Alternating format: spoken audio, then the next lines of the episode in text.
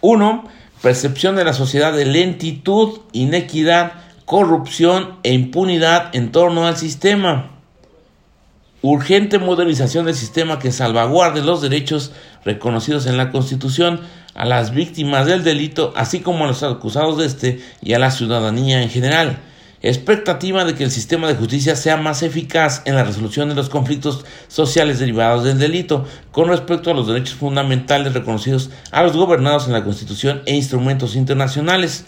Contar con un diseño normativo capaz de proporcionar herramientas necesarias para perseguir con eficacia el delito sin que ello obste para hacerlo respetando las garantías del debido proceso, modificar la noción de cuerpo del delito al comprender una exigencia probatoria demasiado alta para el MP, sobre todo si se considera que los requerimientos para acreditar su existencia se plantean en fases demasiado tempranas en la investigación de delitos, Aquí recordemos que estamos hablando de la exposición de motivos. Hay algunas cuestiones que ya cambiaron. El MP ya la mayoría de las veces ya les dicen fiscales. Bueno, esto es lo que decía el texto íntegro. Adoptar un nuevo estándar tanto para la vinculación que viene a reemplazar los autos de formal prisión y de sujeción a proceso, como para la imposición de medidas cautelares como la prisión preventiva.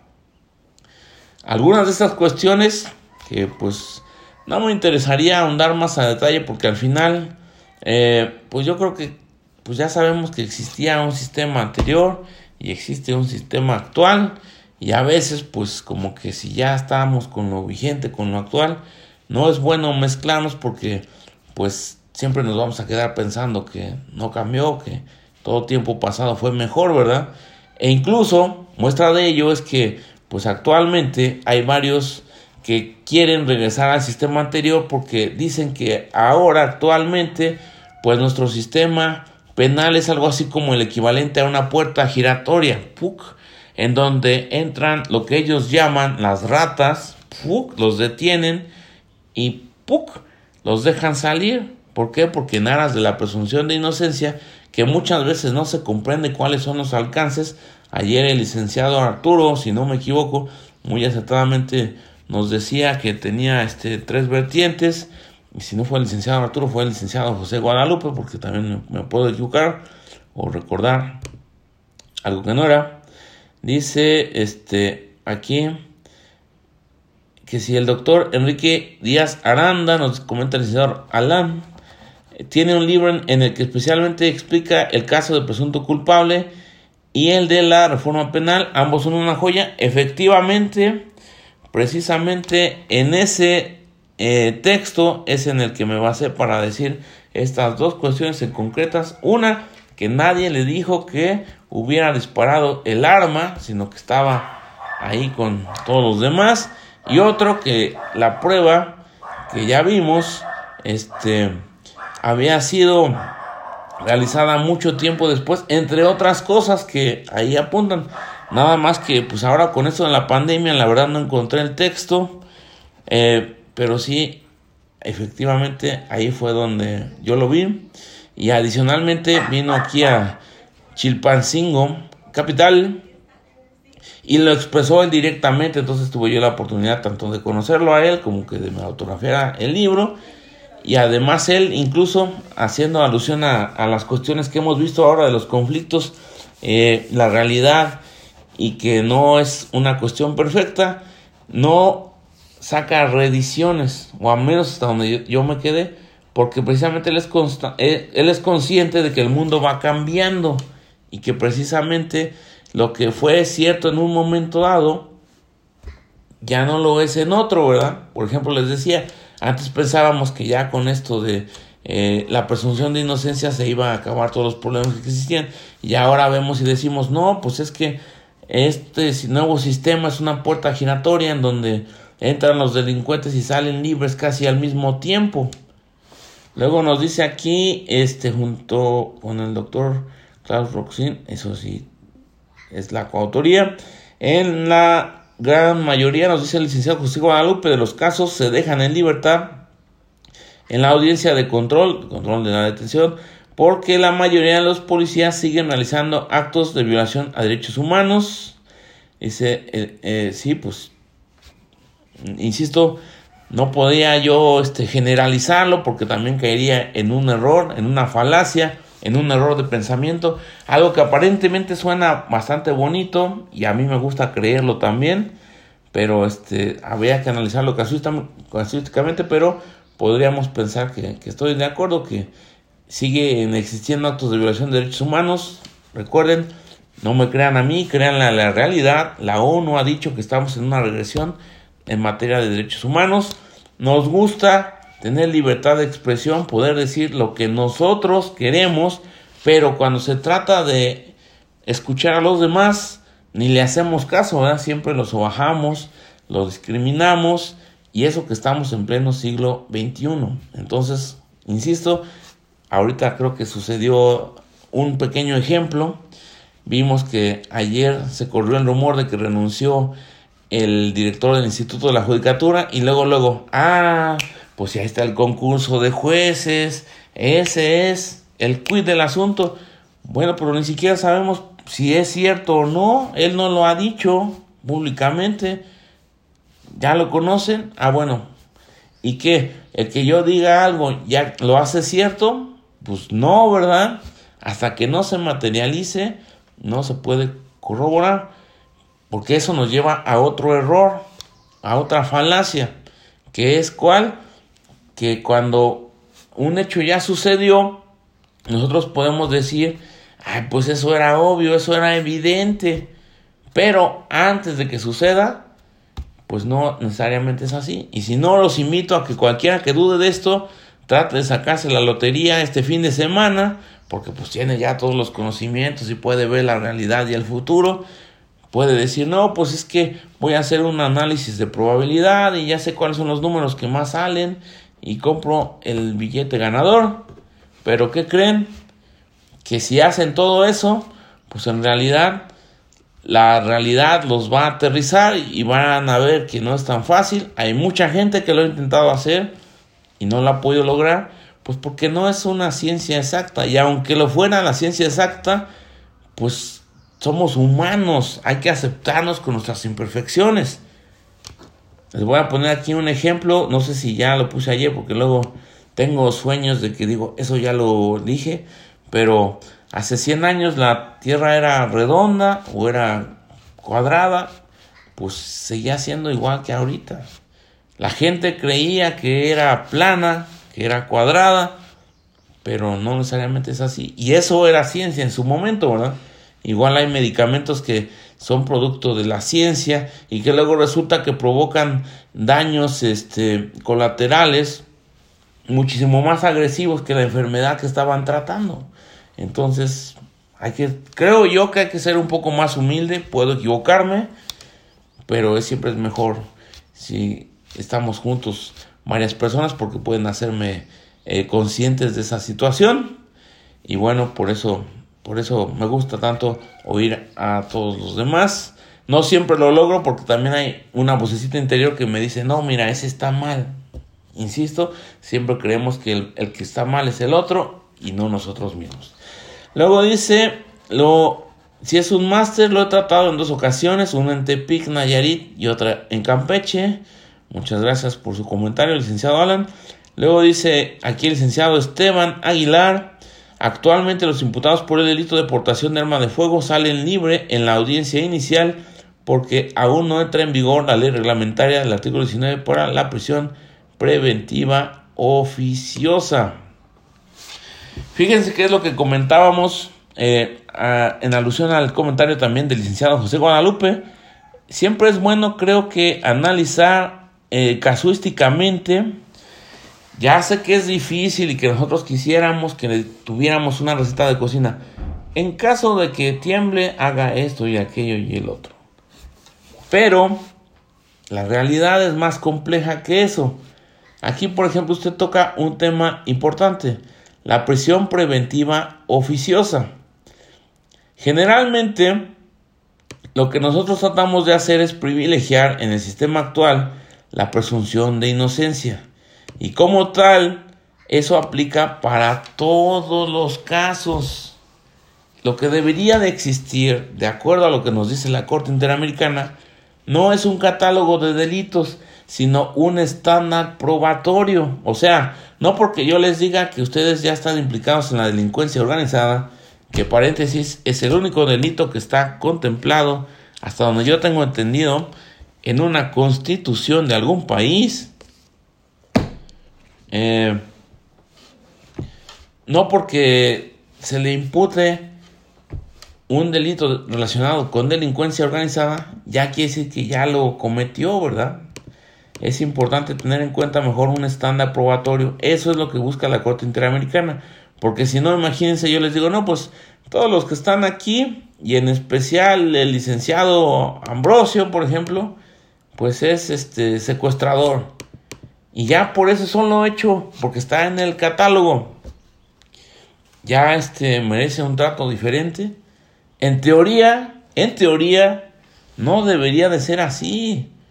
Sea el delito que sea, si no existen elementos, incluso hasta el nuevo sistema maneja. No es lo mismo la existencia de pruebas que de datos de prueba, ¿verdad? O sea, vean cómo dependiendo de la fase va cambiando la situación. Entonces, en ese caso en particular, yo pienso que debemos de tomar en cuenta que la prisión preventiva oficiosa es inconvencional para varias personas. Yo soy creyente de esa situación. ¿Por qué? Porque, insisto, mejor nos deberíamos de guiar por un estándar probatorio. Ver si realmente existen elementos en esa situación en particular. Y no irnos con la finta de, no, pues es que los delitos más graves son los que se deben de perseguir hacemos una pequeña reflexión. ¿No son acaso los delitos que están considerados como graves y en general, ahorita que está tan en boga lo de delincuencia organizada, los que generalmente manejan mayores recursos económicos? Bueno, discípulos de Klaus Roxin, con los que yo he tomado clase, no me crean a mí, crean eh, a la realidad, tampoco a las personas, por más que se llame Enrique Díaz Aranda, José Ramón Cosío, el que ustedes gusten, su autor favorito, de confianza, este, el ex magistrado Miguel Ángel Aguilar, etcétera, eh, crean a la realidad, pero de alguna forma lo que yo quiero decirles es que yo he reflexionado que la, la, delincuencia organizada generalmente va asociada con la mayor cantidad de recursos. Y lo que ellos dicen es generalmente ellos son los que están libres. Volvemos a nuestro ejemplo clásico de nuestro narcotraficante. Lo agarraron, lo soltaron, tuvo pues este cautiva una ciudad pero si ustedes van y buscan a el teporochito de la esquina, que ayer lo vimos bastante tranquilo y alegre, soltando por ahí unos plomazos, pues a él, él sí está en la cárcel. Y a lo mejor le imputan un delito relacionado con la delincuencia organizada. Por eso concuerdo con lo que dice la licenciada Indira. Incluso en lo que he visto, la delincuencia organizada es uno de los delitos más complejos de acreditar. Exactamente. Es difícil de acreditar y aparte tiene muchas vertientes que lo hacen complejo en sí mismo, porque incluso, les digo, cualquier persona puede decir, este, pues yo te doy mil pesos, porque aparte, eso es lo curioso, la gente que a veces involucran con esas situaciones le pagan bien poquita a otras personas para que lo hagan y los que realmente la hacen, que son los que tienen los millonzotes, pues están libres. Entonces, estos discípulos les digo, y sobre todo la realidad, nos lleva a pensar que realmente hay mucha gente en la cárcel que está metida por pobre, porque no tiene los recursos suficientes para poder sufragar una defensa adecuada, porque no tiene, por ejemplo, forma de acreditar en dónde estuvo en un hecho, porque pues a veces el teporochito nadie lo conoce y si lo conocen, lo conocen pues porque siempre estaba ahí de alegre, ¿verdad? Pero no porque esté relacionado con la delincuencia organizada, sino porque pues es su, modus vivendi. Entonces, por eso les digo, este, muchas veces se nos olvida que más que un catálogo de delitos, pues este, deberíamos de, conservar la presunción de inocencia en todos los casos y nosotros incluidos, ¿verdad? Por ejemplo, aquellos que estén casados, que tengan novia, pues este, muchas veces, insisto, el cerebro cree más lo negativo y esto, insisto, tiene implicaciones jurídicas porque es más fácil que creamos aquello que es negativo y dicen, ah, pues si tenía toda la finta, si tenía toda la cara, pero dejamos de ver que la presunción de inocencia pues es uno de nuestros derechos y además es poliédrico, tiene varias facetas, ¿verdad? Tanto en lo penal como en lo administrativo. No debemos juzgar antes de tiempo y sin embargo, a pesar de que lo sabemos, lo seguimos haciendo. Entonces, seamos conscientes de esa situación. Bueno, eh, igual esto lo vamos a ver más a detalle, pero a manera de resumen, porque ya saben, siempre me gusta tratar de ver el fin, a dónde queremos llegar, el objetivo, y ya después lo vamos eh, recapitulando poco a poco, pero así va entrando poco a poco al, al, al cerebro, a la memoria a largo plazo. Vamos a ver los cambios más drásticos eh, a raíz de la reforma del 18 de junio de 2018, artículo 16 con relación a la orden de aprehensión, ya no hay, salvo delincuencia organizada. Aquí, bueno, pues nada más a, manera de comentario, porque insisto, se supone que nada más vamos a tocar los puntos, después los desarrollamos más adelante en la clase, porque más que nada me interesa ver el, contexto, porque les digo, dentro del contexto nos damos cuenta de los principios de aquello a lo que quiso arribar el legislador. Pero pues anteriormente eh, existía la orden de aprehensión y pues ya actualmente no es de esa situación. Eh, y antes teníamos después de la orden de aprehensión pues el auto de formal prisión, ya después la sentencia y ya después venía este, la apelación.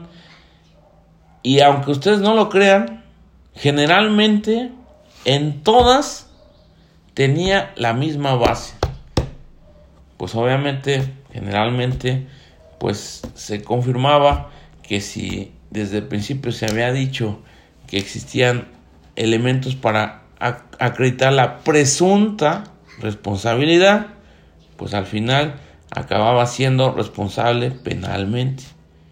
Y era casi el mismo formato, ¿eh? incluso no es por nada, pero este de alguna forma este Aquí nos comenta el licenciado eh, Arturo, aún existe la orden de aprehensión, pero como medio de conducción a, juicio. Ah, sí, claro, también.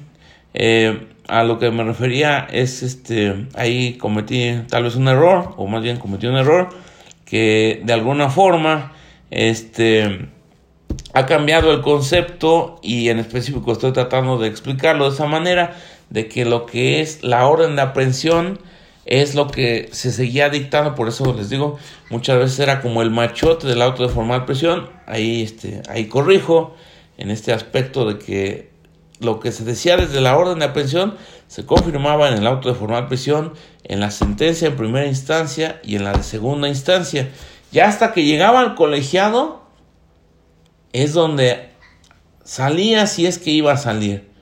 Como en la película de Presunto Culpable fue algo excepcional, pero fue hasta segunda instancia. Incluso ya vimos, hubo una reposición de procedimiento y a pesar de esa situación, los 20 años que él trataba de, aminorar, que de hecho por eso este, los creadores de Presunto Culpable eh, es probable responsabilidad. Si era lo que decíamos, que en un momento dado, eh, en la orden de aprehensión, era la, este, probable responsabilidad y luego ya era responsable penalmente, cambiaba, si, si, si por ahí me, me, fui, este, ah, es que dicen que le puse presunta y era este, probable, eh, es que me fui con el tema de presunto culpable, ahí se me, se me barrió, pero este, creo que el mensaje era el que les quiero decir, que, en la orden de aprehensión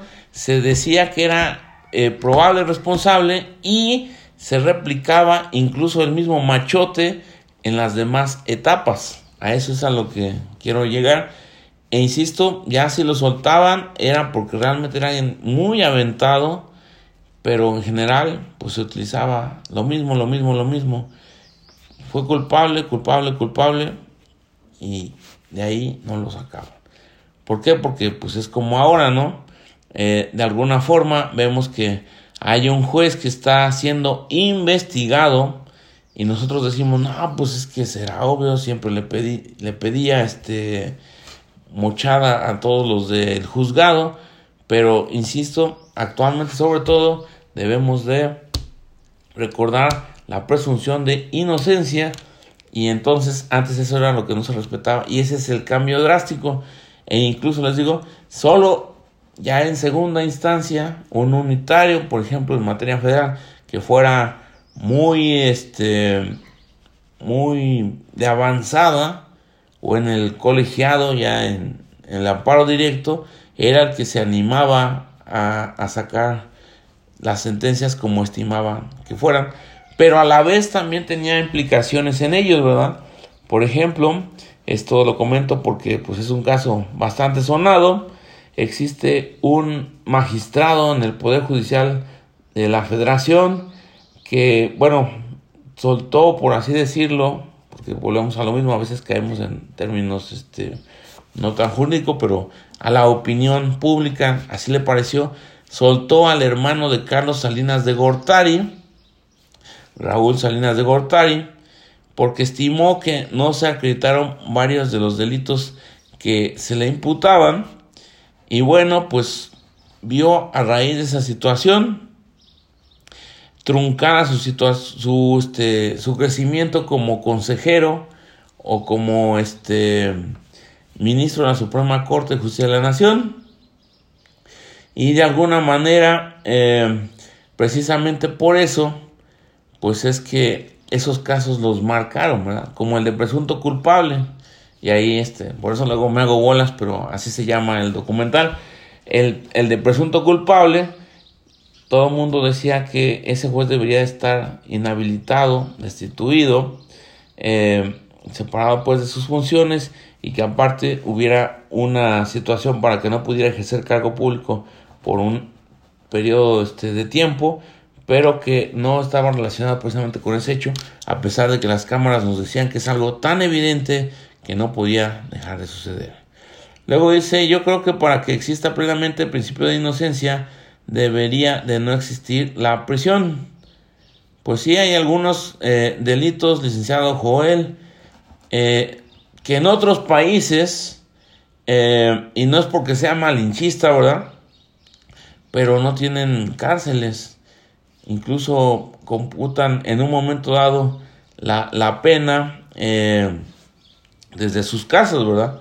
Pero ahí también entramos en discusiones que pudieran ser pues bastante largas, bastante prolijas, de cuáles son las finalidades de la pena, ¿verdad? Incluso también dentro de estas modificaciones tenemos que antes existía este la la cuestión de, qué era lo que se buscaba con la pena. Un castigo, una reinserción social, una readaptación social. Y actualmente eso cambió, ¿verdad? ¿Por qué? Porque de alguna forma se dieron cuenta que pues no es que nosotros podamos cambiar a la persona, ¿verdad? Eso es algo muy pretencioso, pero lo que sí podemos hacer es tratar que se reinserte a la sociedad de la mejor manera posible. ¿Qué es lo mejor? Bueno, lo que el legislador quiso entender, pues no necesariamente lo que nosotros pensamos, pero, pero tiene una nueva concepción, ¿no? De que no es que se vaya a, a cambiar lo que sucede. Incluso, como les digo, precisamente porque hay personas que creen que ahí adentro se vuelven de las cárceles delincuentes, pues una persona que a lo mejor era un teporochito ya se vuelve eh, un líder de algún cártel prestigioso, ¿verdad? Es una maestría, es un doctorado que no lo dan en ninguna escuela en nuestro país, ¿verdad? Entonces, este, eh, les digo, no lo tocamos mucho porque pues esto es materia de doctorados, incluso como tales. La finalidad de las, de las penas, pero pues sí hay que estar conscientes que, que también esa es una de las cuestiones que cambió. Dice, eh, no debe existir la prisión, ese ya lo tocamos. Eh, preventiva en base al catálogo de delitos graves. Sí, también es lo que decíamos del estándar probatorio. Eh, de acuerdo. Luego dice el licenciado Joel, yo creo que para que exista plenamente el principio de ese... Ah, no, ese ya lo había leído. Me refiero a la prisión preventiva, entonces justificada, oficiosa. Ajá, sí. Eh, desde, desde mi punto de vista y de acuerdo a lo que han dicho convencionalmente, no debería de existir la prisión preventiva oficiosa. Eso es inconvencional porque ya dijimos, más bien se parte de un estándar probatorio y no de un catálogo. No es de que porque lo diga yo ya encuadró aquí, ya en este caso, ya. No, hay que ver otras situaciones, otras circunstancias, ¿verdad? Pero bueno, eso es algo que incluso ya hay varias reformas que se plantean al respecto y este todavía no llegan los cambios que esperamos. Luego dice, no ni justificada debería de ir evolucionando de acuerdo al incumplimiento de las medidas cautelares. Pues sí, también volvemos a, a, lo, a lo mismo que eh, hay otros países que tratan diferente esta situación. No es que seamos malinchistas, pero también tenemos que tomar en cuenta pues, que estamos en México y que por eso una de las cosas por las cuales yo trato de hacer estas reflexiones es para que exista varias personas que por lo menos se cuestionen si lo que existe, lo que prevalece es lo más adecuado y busquen soluciones, ¿verdad? Porque, insisto, cualquier persona es capaz de identificar el mal, el error, pero lo importante no es eso, eso lo hace cualquiera buscar soluciones. Y ahí es donde muchas veces también tenemos que identificar. A veces pensamos que de alguna forma eh, lo que nosotros creemos que va a ser la solución es lo mejor, pero no necesariamente. Luego dice, este, el licenciado, la licenciada Sonia se incumple con la finalidad original de la reforma. Pues hemos visto que tuvo varias finalidades, ¿verdad? Eh, sí, en cierta manera, estoy completamente de acuerdo, pero también este, se supone que una de las finalidades de la reforma fue que se respetaran los derechos de las víctimas del delito, como bien nos dice más adelante el licenciado Arturo, exactamente donde dejamos a las víctimas, aquí en nuestro punto C, no sé si también se aprecia el puntor o no, el puntor, no, ¿cómo se llama? El cursor, el cursor. Punto luego ando yo pensando en los puntos extras que cada quien se va ganando, entonces por eso, por eso se me van. Dice este expectativa de que el sistema de justicia sea más eficaz en la solución de los conflictos sociales derivados del delito con respecto a los derechos fundamentales eh, reconocidos a los gobernados y obviamente esto implica también a la víctima. Ah, no era el B, era, eh, no era el C, era el B. Urgente modernización del sistema que salvaguarde los derechos reconocidos en la Constitución a las víctimas del delito, así como a los acusados de este y a la ciudadanía en general. Entonces, por eso les digo, como nos dijo el licenciado Arturo, efectivamente tenemos que contemplar esto como un todo, no nada más todo para las víctimas ni todo para los acusados ni todo para la sociedad, porque, insisto, muchas veces la sociedad dice una cosa, la tierra es plana, pero la sociedad también se equivoca, ¿verdad? El pueblo sabio del que habla nuestro presidente, el licenciado Andrés Manuel, pues desafortunadamente también se equivoca porque pues somos humanos, no porque le quiera yo llevarla contra él. Luego dice el licenciado, este, igual Arturo, eh, creo que en ocasiones sí se necesita por los riesgos procesales, además es proteger a las víctimas. Sí, esto, estoy de acuerdo con ese comentario, insisto, a nosotros nos gusta pensar que la solución es fácil y sencilla y que se, se va a resolver con un solo punto en particular. ¿Tienes hambre, sí o no? Ah, bueno, pero a ver, espérate. Tienes hambre en las mañanas, tienes tarde en la noche, tienes hambre ahorita. Aquellos que tienen pareja podemos darnos eh, cuenta que muchas veces nos dicen, ¿qué quieres comer? Lo que sea. Ah, bueno, lo que sea. Pues, ¿qué tienen por lo que sea? Pues yo entiendo cualquier cosa, ¿verdad? Pero resulta que no, que lo que sea es pan y fruta, por ejemplo. Ah, bueno, entonces no era más fácil que nos dijeran eso desde el principio. Yo quiero ir a cualquier lugar o desayunar en cualquier lado en donde haya que, eh, pues, café, té o galletitas y fruta. Pero este, no, no es tan fácil porque muchas veces les digo, los hechos son unos, pero nuestra interpretación es lo que les da otro sentido. Entonces, sí son, son varias cuestiones que debemos de tomar en cuenta, pero no hay como que una respuesta única, como nos decía The Working en derecho, se van construyendo casuísticamente, incluso a veces pues por eso existe la ponderación, ¿verdad? Ni es todo aquí, ni es todo acá, no todo es negro, ni todo es blanco, existen varios matices de grises. Y luego dice, este, y sí, por eso en algunos casos podría ser este, pues una solución para algunos casos, para algunos no. A lo mejor ya con el estándar probatorio podemos crear un catálogo de delitos que tenga un estándar más eh, simplificado, ¿verdad? Pero así como tal, de bote pronto, que solo por el catálogo eh, estemos dentro de la luz o dentro de la oscuridad, eso es lo que creo que tratamos de e-, evitar. Luego dice, eh, si no, nunca habrá un principio de inocencia plena. Pues eh, sí, aunque una pequeña reflexión, no lo tomen como crítica, porque insisto, también yo también a veces caigo en ese vicio adolesco de lo que estoy diciendo, pero trato de, hacer un poco el pensamiento crítica. No es que sea eh, necesariamente algo pleno o algo absoluto, ¿verdad? Recordemos que ayer veíamos lo que son las discusiones de las reglas y los principios.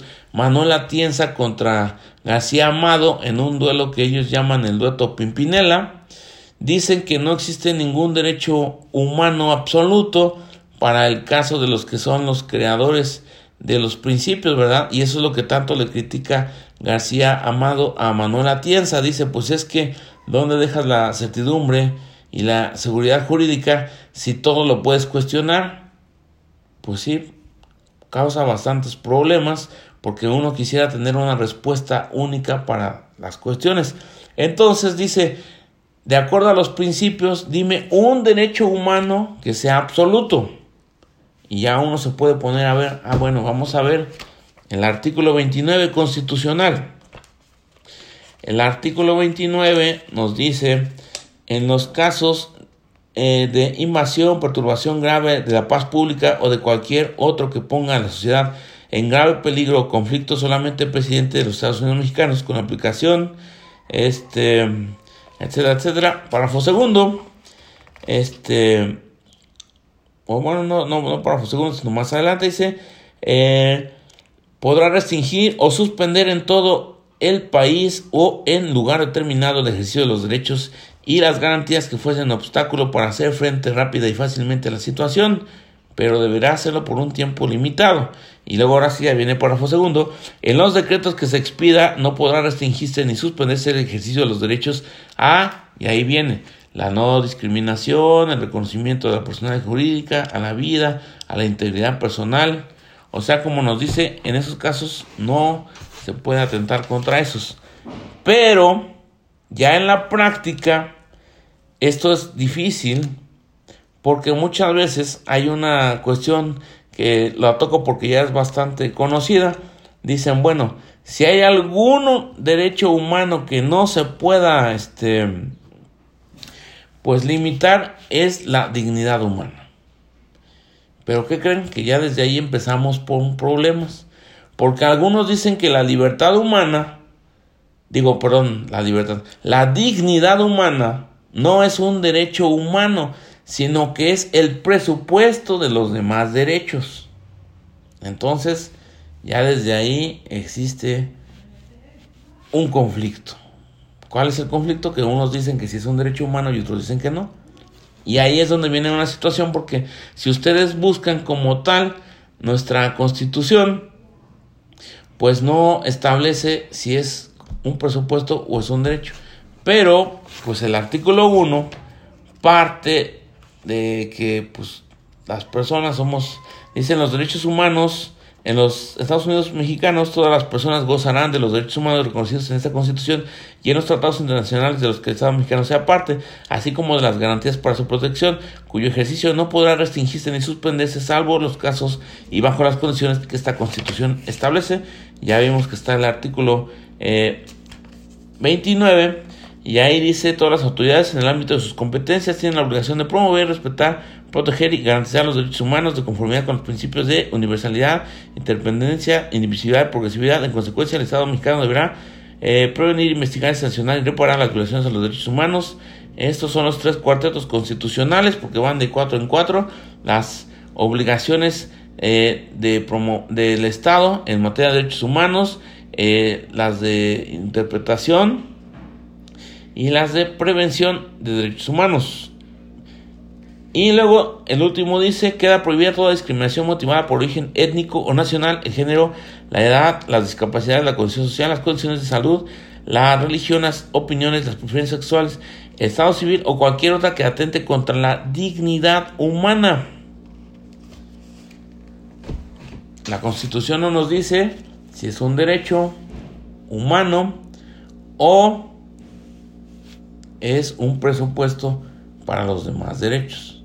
Y esto doctrinariamente da lugar a muchas discusiones y por eso precisamente les digo, no, no quiero caer en ellas, pero sí hacerlos conscientes de esa, eh, de esa cuestión.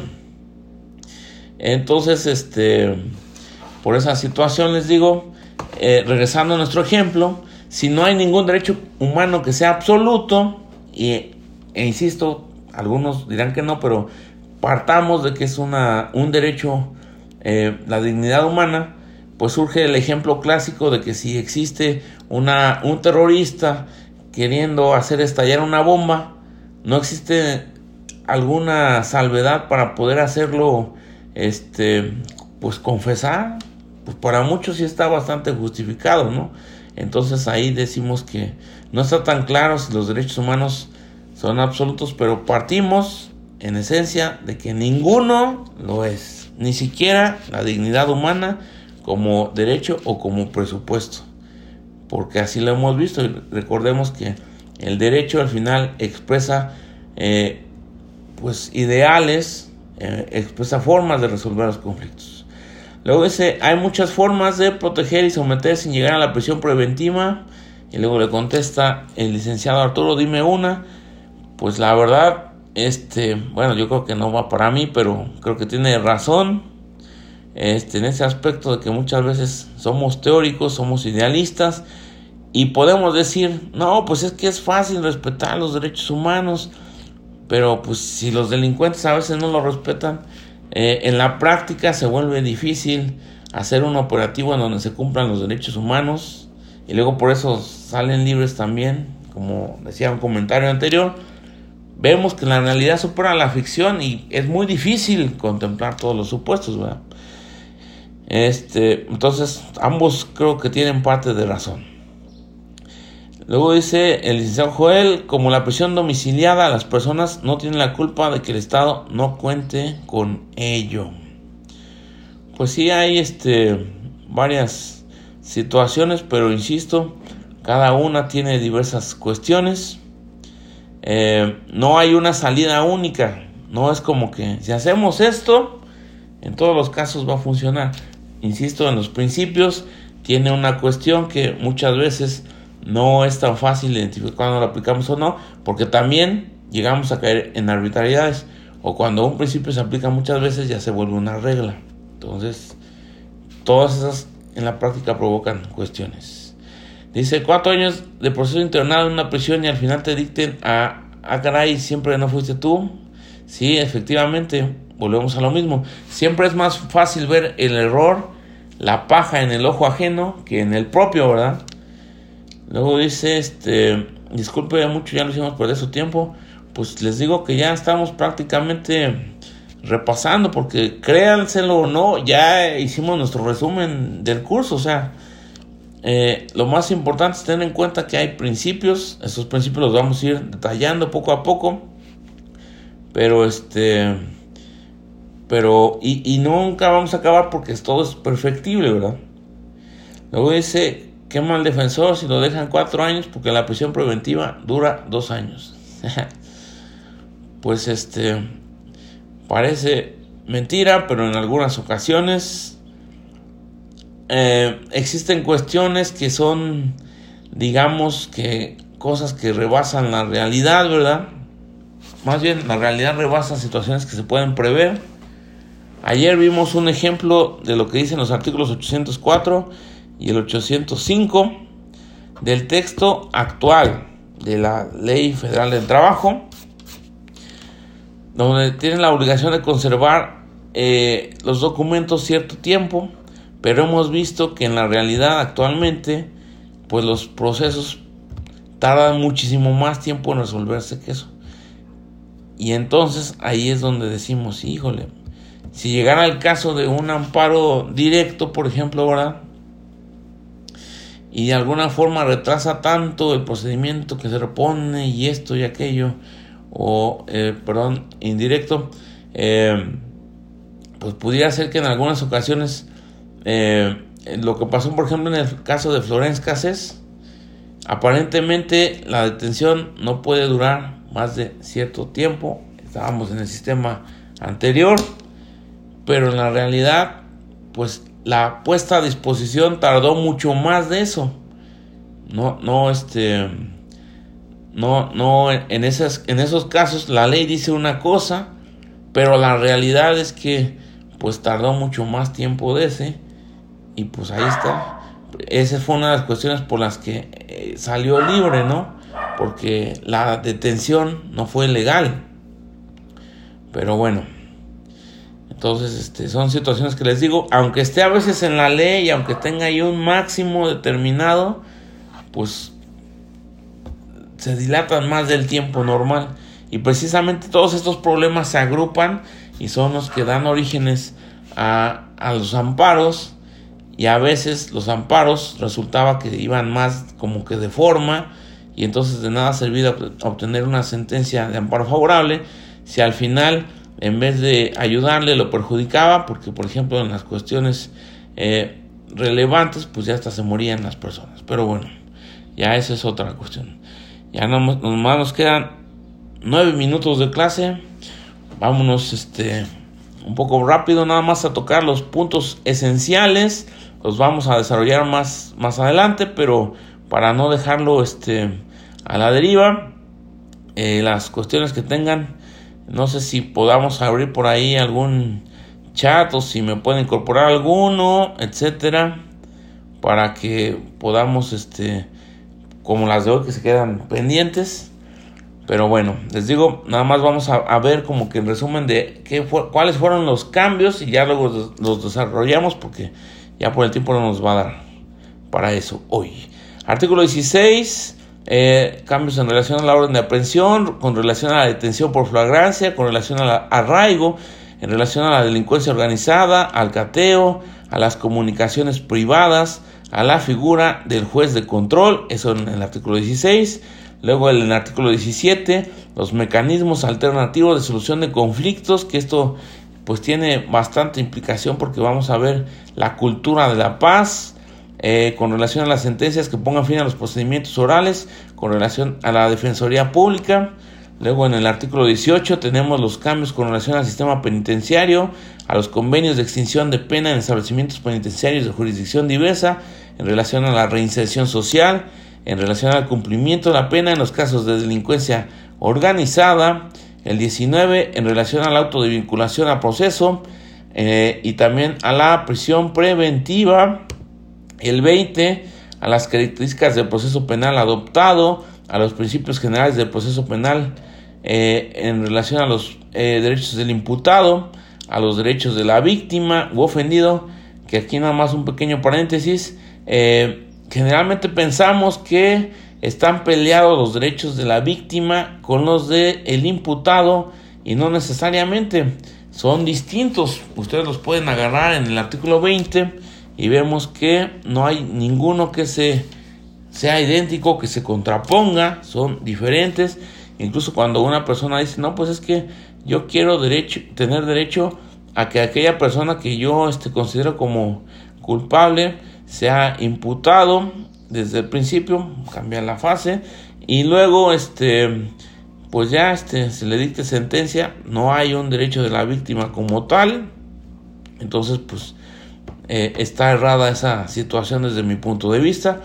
Luego el artículo 21, en relación a la investigación de los delitos, en relación al ejercicio de la acción penal, a la competencia judicial para la imposición, modificación y duración de las penas, a la infracción de los reglamentos gubernativos y de policía, en relación a los criterios de oportunidad, en relación a la seguridad pública, el 22 en relación a la proporcionalidad de la pena, en relación a la confiscación, en relación a la extinción de dominio, el 73 con relación a las facultades del Congreso para legislar en materia penal, el 115 con relación a las facultades de los estados, aquí recuerden, muchas veces eh, por cuestión de, de, sistema le ponemos E con E mayúscula, pero eso es de acuerdo a teoría del Estado para la unión de territorio, población y gobierno y entidad federativa se escribe con E minúscula. Pero bueno, dato cultural.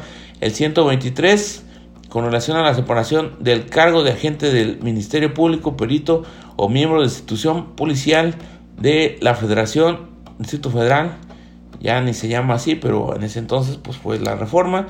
Estados y municipios, aquí es un régimen de excepción.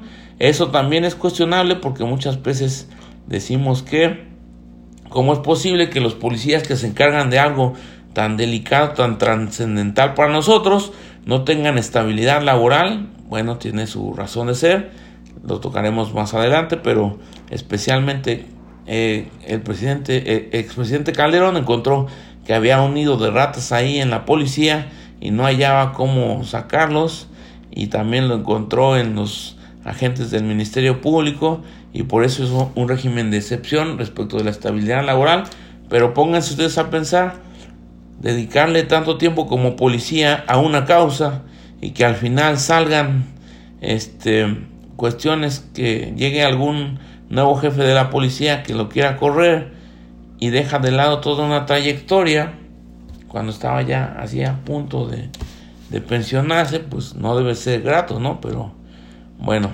eso ya son cuestiones que veremos a detalle más adelante. Luego dice el artículo segundo transitorio lo previsto en los artículos 16, párrafo segundo y decimotercero. Sí, también ahí veo que me equivoqué. 17, párrafo tercero, cuarto y sexto. 19, 20 y 21, párrafo séptimo de la Constitución. Entrará en vigor cuando lo establezca la legislación secundaria correspondiente. Incluso esto pues ya nos alcanzó, ya hasta lo superamos porque era de 2008, sin exceder de plazo de 8 años contado a partir del día siguiente de su publicación.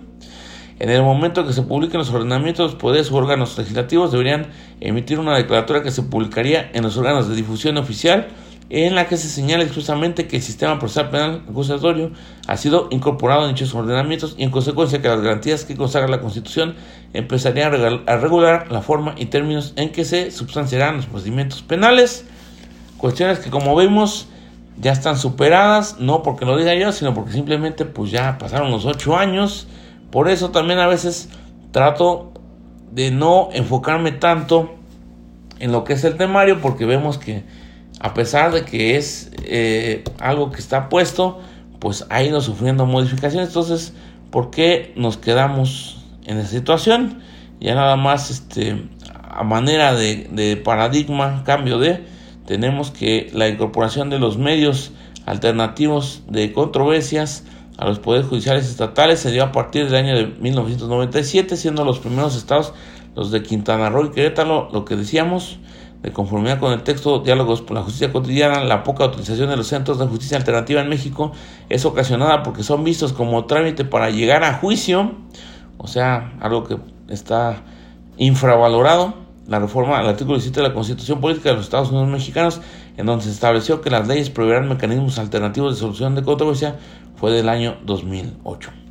Y bueno, pues ya finalmente decirles que todo esto es lo que originó entonces la problemática eh, que existía, lo que se quiso lograr y lo que finalmente se hizo. Y pues ya, creo que es tiempo de terminar por el día de hoy. Finito. Deseo que tengan un excelente día y nos vemos, si no pasa otra cosa, el día de mañana. Arrivederci y gracias. Sigan participando porque hacen esto más nutrido y más bonito, a mi consideración. Bye bye. Hasta mañana.